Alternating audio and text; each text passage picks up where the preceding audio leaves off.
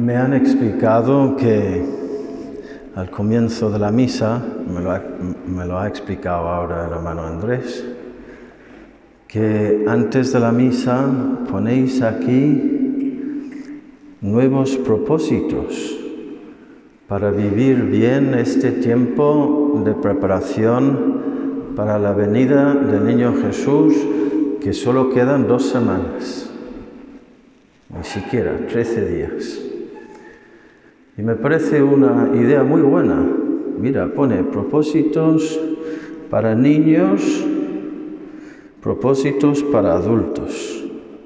Los adultos tienen papelitos de todos los colores y los, los adultos solo de blanco. Y creo que hay más propósitos de niños que de adultos ahora, da la impresión. Yo tengo para vosotros hoy una sugerencia como propósito para estas dos semanas. Y se trata del tema de la comida, porque lo ha mencionado San Juan Bautista hoy en el Evangelio porque le preguntan uno tras otro, ¿qué tenemos que hacer para prepararnos? Es la pregunta que nos interesa a todos ahora. ¿Qué tenemos que hacer para prepararnos? Y él, y él señala como una manera de prepararnos el modo de comer, la comida.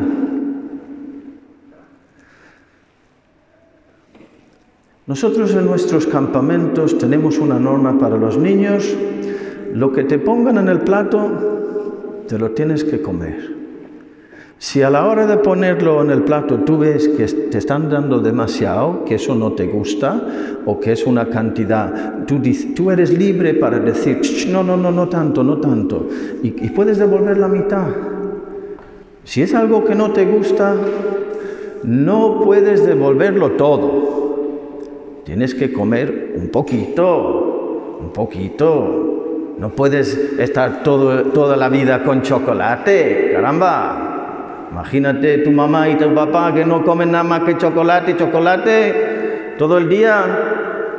No, para ser hombre y para ser mujer, pues tienes que ir comiendo, mira, vaya paretencia, chorizo, eh, cordero, cerdo, también, poco de todo. Y las verduras también, las cebollas, eh, pues verduras.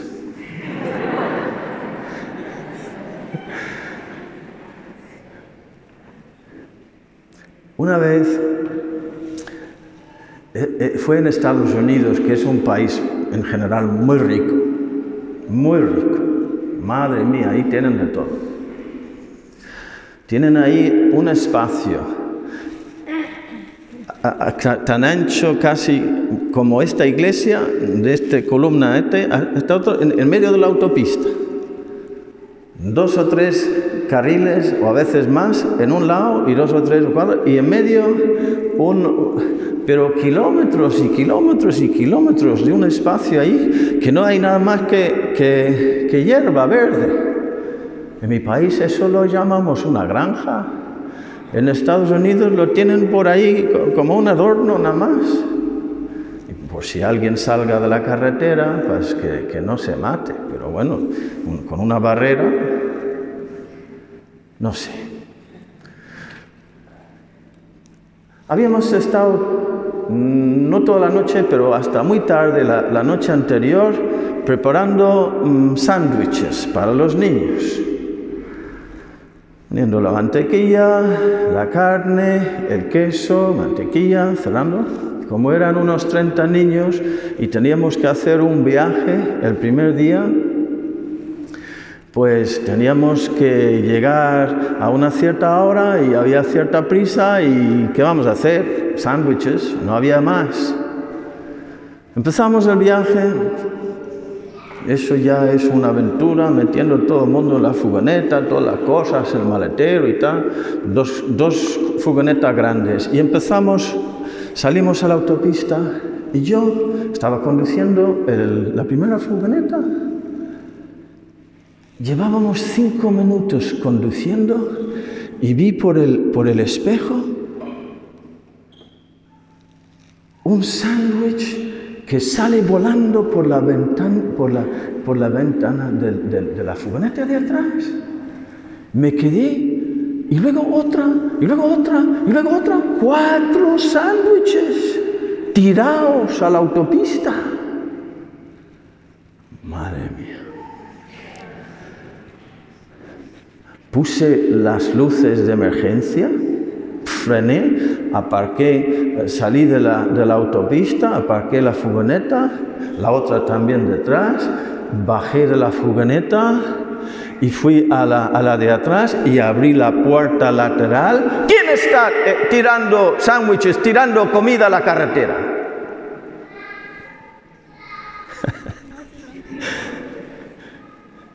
y un niño me dice, un niño, era un chico de unos 12, 13 años. Me dijo, es que no, me, eh, no, era el sándwich, me gusta la carne eh, y el queso, pero no me gusta el pan, no me gusta el pan. No, era el sándwich entero. O sea, yo desde la furgoneta delante me daba la impresión de que era cuatro, pues cuatro trozos de pan, le habían dado dos sándwiches y tira, tira, tira cuatro. Pero no eran sándwiches, era, yo le dije, yo le dije, tú eres un, tú eres, tú eres un niño rico mimado. Era en inglés, porque era Norteamérica. You're a spoiled little rich kid. Le dije, Tú eres un niño rico mimado. Tiras la comida buena por la, por la ventana de la furgoneta mientras hay niños que no tienen de qué comer en el mundo. Eso es pecado. Eso es pecado. Tirar comida buena a la basura es pecado.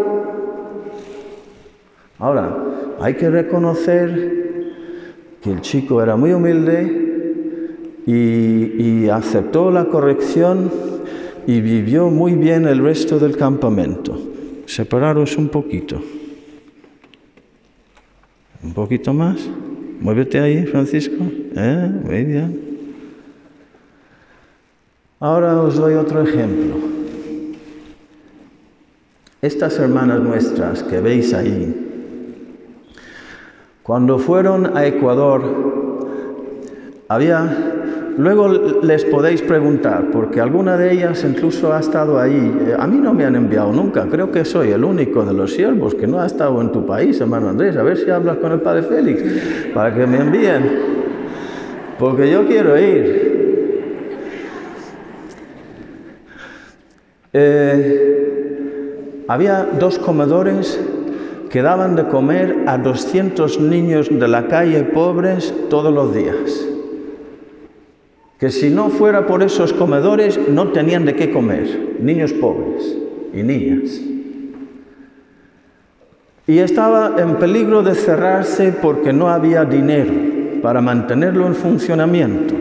Estamos hablando de 400, 500 niños todos los días. Y un colegio que tenía unos 350, no sé, 150 creo que tenía niños y ahora tiene, que os cuenten algún día que os cuenten todo, que es fascinante todo lo que hay ahí. Pues nada, fueron ahí, los iban a cerrar. Con la ayuda de personas generosas aquí en España y en Estados Unidos y en otros países, compraron una finca no sé de cuántos hectáreos, un par de hectáreos, empezaron a plantar eh, semillas, para, cosechar comida y también pollos y cerdos para criar, para cebar y para matar y para dar de comer a los niños todos los días.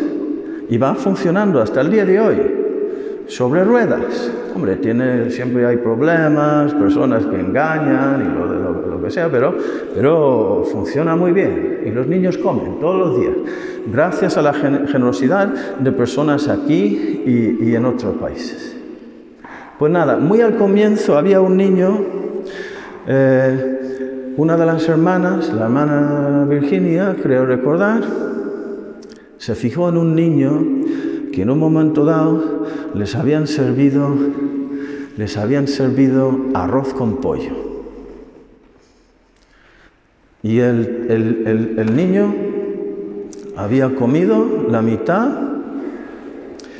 y tenía una, una bolsa debajo de la mesa y cogía, como tengo el micrófono no puedo hacerlo, no puedo, pero cogía y, y la otra mitad la, la, echaba a la bolsa.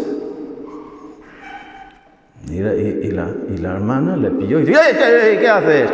¿Cómo que, ¿Por qué no comes todo lo que te han puesto?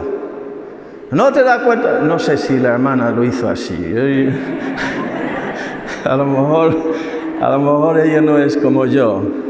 Pero se puso firme como dice, eh, eh, eh, ¿qué pasa? ¿Por qué no, te, ¿Por qué no comes todo lo que te han puesto? Pensé, pensé como yo, que este niño es un tiquismiquis que, que luego come la mitad y luego tira la comida. No, aquí no. Y el niño le miró con, con ojos grandes y inocentes y le dijo, es para mi abuela, que mi abuela no puede venir, porque este comedor es solo para los niños y mi abuela no tiene de qué comer. Madre mía, qué diferencia. A ese niño habría que decir, ole, había que quitarle el sombrero. Los niños son admirables cuando, cuando piensan no en sí mismos, sino en los demás. Y este niño que tenía hambre, tenía hambre, pero amaba, quería tanto a su abuela que hacía el sacrificio de quitar la mitad, la mitad para mí y la mitad para la abuela. Qué cosas. Qué ejemplo. Qué ejemplo, ¿verdad? Pues nada. Propósito para el viento. Hoy es el domingo de la alegría. La idea es cómo prepararme para que yo tenga una Navidad feliz, feliz Navidad. Pues mira, si eres egoísta, si andas siempre con lo de a mí me gusta, es que no me gusta, me gusta, no me gusta, si andas así, a, mí qué me van a dar, solo y siempre para mí lo mejor, más para mí, primero para mí, si andas así, amargado, amargada, una Navidad infeliz. Pero si haces el sacrificio, si obedeces a la primera, ¿eh? Si obedeces a la primera, tú tienes ese propósito. Una cosa es el propósito, el propósito luego hay que hacerlo. Y si no eres tiquismiquis en el comer, no quejándote y poniendo aparte algo de lo que a ti te dan para compartirlo con los demás, tendrás una feliz Navidad. Que así sea.